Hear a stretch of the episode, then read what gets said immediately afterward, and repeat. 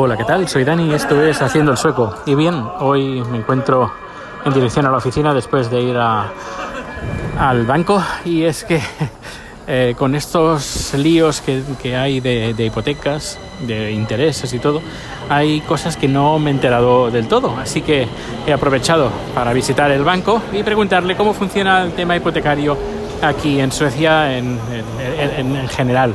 En general. Luego cada uno puede eh, negociar y puede llegar a acuerdos con el banco y tiene pues su hipoteca personalizada. Pero por lo general, al menos la que yo tengo, había cosas que no entendía. Una cosa que no entendía era el plazo. Eh, el plazo principal eh, del, del, monto de la hipoteca eh, no, no, había plazo. Yo solo había intereses, había la amortización, pero digo, ¿y el plazo? Y luego haciendo eh, mirando las facturas y todo, veo que eh, cada mes pago lo mismo de intereses y lo mismo en, de, amortización. Y pienso, mmm, vale, si hago el cálculo, ¿cuánto, ¿cuánto tardaría en pagar toda la deuda con la amortización que tengo? Eh, necesitaría dos vidas. Sí, necesitaría dos vidas. Así que he ido al banco y le he preguntado, pues nada, a ver cómo, cómo se entiende esas cosas. Así que hoy va de hipotecas.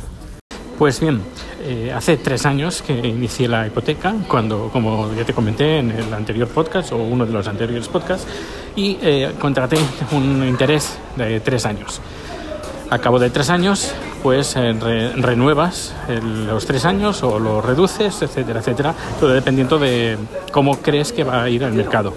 Es también interesante saber que muchos suecos lo tienen a tres meses o un año y así cada año van renovando el, o van jugando con el banco que les da el menor interés y van cambiando la hipoteca de un banco a otro dependiendo del interés.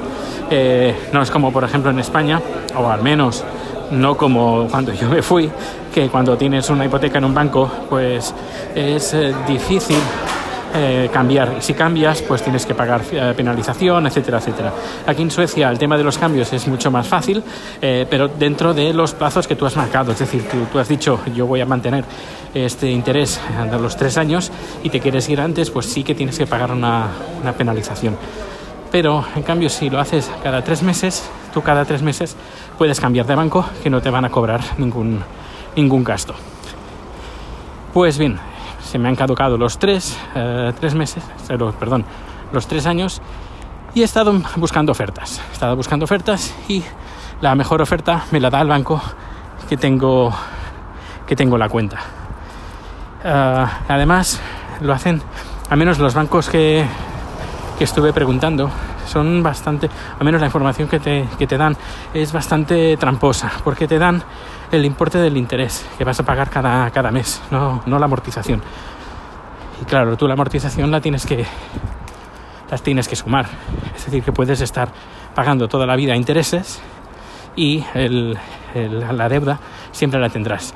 Eh, por otra parte, sé que se está hablando, bueno, se hicieron algunos cambios en la ley hipotecaria para garantizar de que al menos se pague un mínimo de amortización. Ahora no recuerdo los datos, pero eh, sí que se pide que se, que se baje el, el, la deuda en tantos años eh, a, a, un, a, un, un, a, un, mínimo de, de deuda. Uh, yo en, en, en, este mínimo entro, es decir, que no por el valor que ha subido el piso que compré con la deuda que tengo ahora actualmente, pues podríamos decir que entro dentro de esos plazos.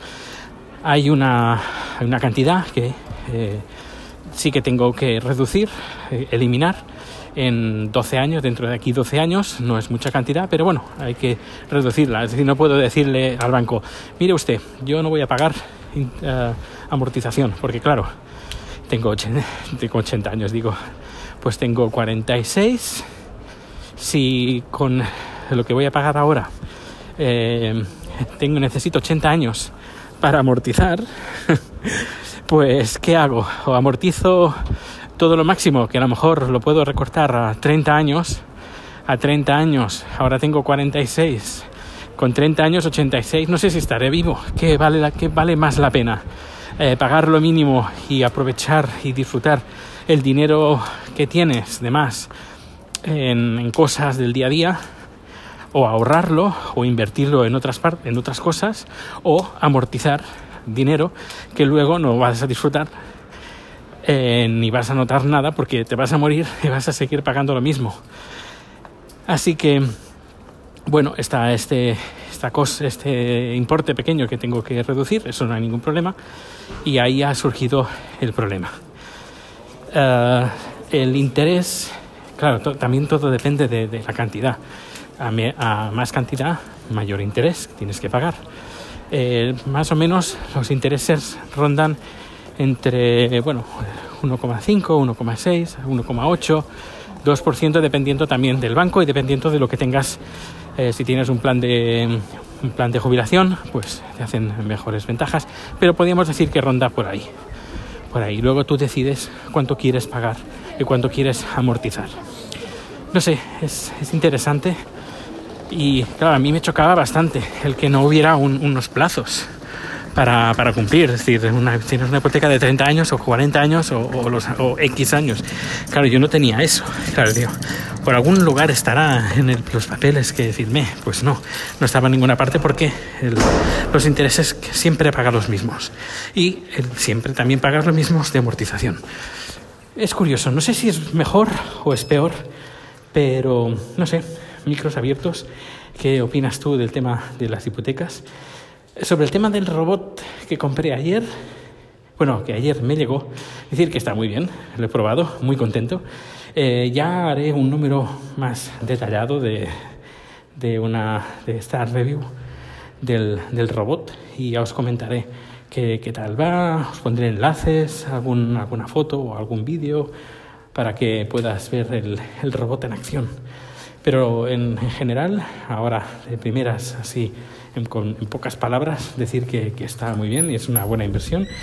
Ahorra mucho tiempo, pero hay que decirlo, solo lo he usado una vez. Ya quiero usarlo un poquito más y hacer una preview un poquito más uh, profunda y hablar de las cosas buenas y las cosas malas de este, de este robot aspirador. Es de la marca Xiaomi. Antes había tenido, había tenido de la marca, ¿cómo se llama? Eh, son muy populares y que Gabriel tiene uno, eh, Rumba. Pero bueno, eso ya será para otro número. Pues eh, nada, hoy es viernes.